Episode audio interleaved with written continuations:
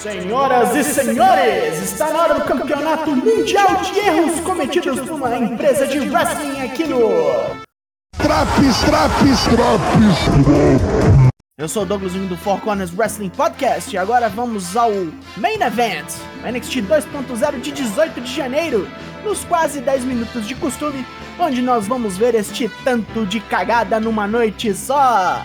Só vamos!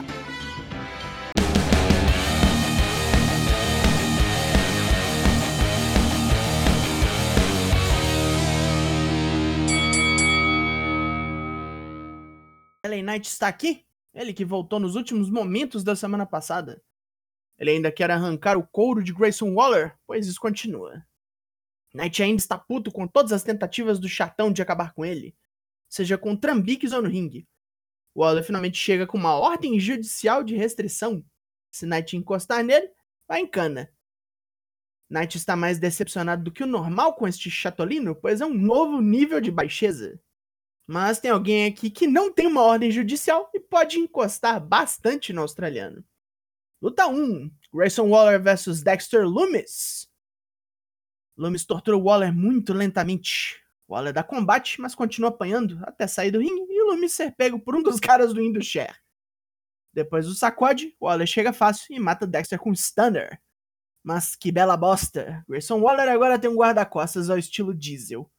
O torneio Dusty Rhodes Tag Team Classic começa hoje. Vemos um vídeo do fim de semana onde Malcolm Beanvis tem plena confiança nos irmãos Creed, que vão atropelar todas as outras duplas e depois atacar Imperium. Walter não gosta do que ouve e apavora geral. Roderick Strong vem em resgate de seu manager e assim teremos o evento principal de hoje. MSK estão animadões pro torneio, mas o legado del fantasma aparece para assombrar. Mesmo se eles derrotarem a Jacket Time, os maconheiros serão vitimados. Hora do pacotão de vídeo com todos os times da Dusty Classic e vamos logo para a primeira luta do certame. Luta 2: Josh Briggs e Brooks Jensen versus os irmãos Creed. Os quebra-botecos começam por cima e a maré logo vira graças à tecnicidade dos irmãos. Brooks Jensen é quem paga o pato com um Torture Rex Slam de Brutus e um Sliding Lariat de Julius. Dante Chen representa-se ao público, é o primeiro lutador de Singapura a entrar na WWE e depois se machucar e perder seu pai, está pronto para fazer sucesso, para representar um país inteiro. Hum, olha. Hum. Com legendas, Walter congratula seus comandados da Imperium por um ano difícil e agora, com ele aqui para liderá-los, terão um ano ainda melhor.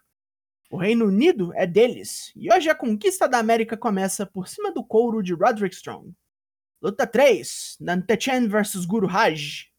Uma correria, umas porradinha leve, e Dante voa para fora do ringue em cima do Guru, até Duke Hudson escrotizar os dois por nada e causar um DQ. Por absolutamente nada. Significa nada. Joe Gacy aconselha Harland, dizendo que não está nervoso por terem perdido a chance da Dusty Classic, mas ele está desapontado, pois poderia ser a chance do rapaz para progresso psicológico.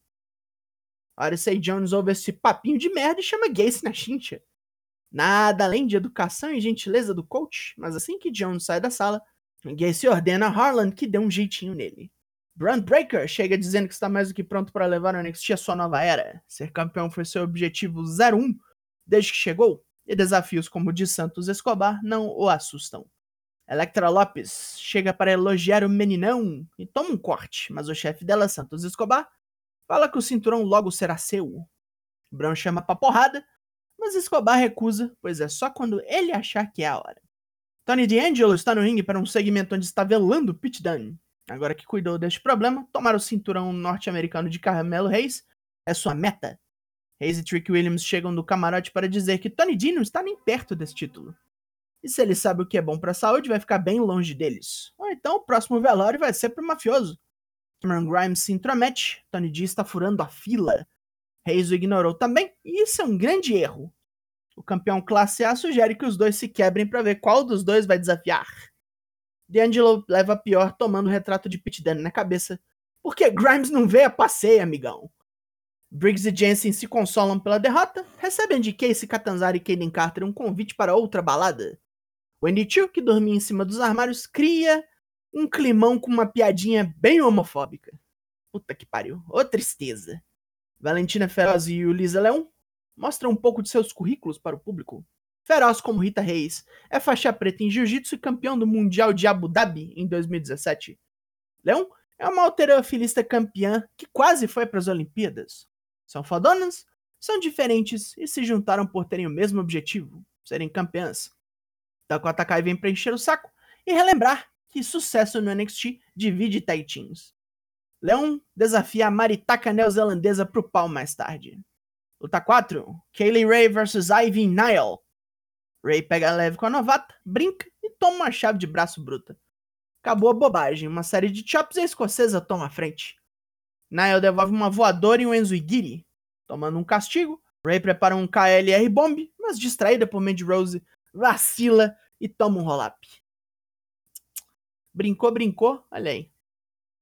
Rose ataca assim que o gongo soa, e logo o resto da Toxic Attraction vem para pegar uma vaquinha. Indy Hartwell e Persia Pirota descem voadas para salvar a Ruivona. Voltamos ao backstage Harlan ataca Odyssey Jones como esperado. Joe Gacy sorri feito um maníaco. Saray anuncia sua volta em breve, mesmo que 2021 não tenha sido seu ano e ela tenha pensado em parar. Com o colar que encontrou, presente da avó, ela retornará com forças renovadas. Gimmick de garota mágica japonesa. Puta merda. É, mais uma rodada do Dash Classic, por que não? Luta 5. Legado del Fantasma vs Malik Blade e Idris Enofe. Uma dupla já calejada quanto o enjambre. Mendoza e Wild obviamente têm vantagem, mas como Dick Vigarista, Escobar se mete no meio para roubar pelos dois. Brown Breaker, fã declarado do Fair Play, vem nocauteia o mexicano e leva embora para que o combate continue no fluxo. Com as bênçãos do campeão, Blade dá um roll-up em Joaquim Wild para passar à frente. Solo Sikoa reaparece com a cara queimada, afinal Boa acertou com uma bola de fogo na última terça-feira. O campeão das ilhas quer o chinês numa luta sem regras, no DQ, e False Count Anywhere. Semana que vem tem. Luta 6, Dakota Kai vs Yulisa Leon. Dakota Kai domina o combate sem muito problema, e quando Leon começa a mostrar reação depois de berros de sua parceira Valentina Feroz, Kai acerta um Scorpion Kick e um Big Boot no canto para dar fim a esta contenda. Nada de novo sobre o sol. Depois que a luta acaba, Feroz toma uma porrada também. Brasileira ali, né? Sempre de prontidão para levar ferro. Raquel Gonzalez ainda quer a cabeça de Mandy Rose numa lança, e Cora Jade tenta convencê-la a entrar no Dash Classic feminino para vencer o torneio e derrotar Didi Dolin e Jace James pelos títulos de tag feminino. A grandona manda a skatista ir catar um coquinho. Main Event! Luta 7, Walter vs Roderick Strong. Um main event digno de takeover, onde Strong vem como se fosse a última vez. Talvez seja. Combate violento e destroçante, mas óbvio que é. Mas óbvio que é da Walter aqui, né? Mesmo depois de um superplex de Strong. Walter contra-ataca um apresamento no Follow-Away Slam acaba de vez com Strong num powerbomb monstruoso. Depois da luta, Walter declara que agora se chama Gunther. Oi?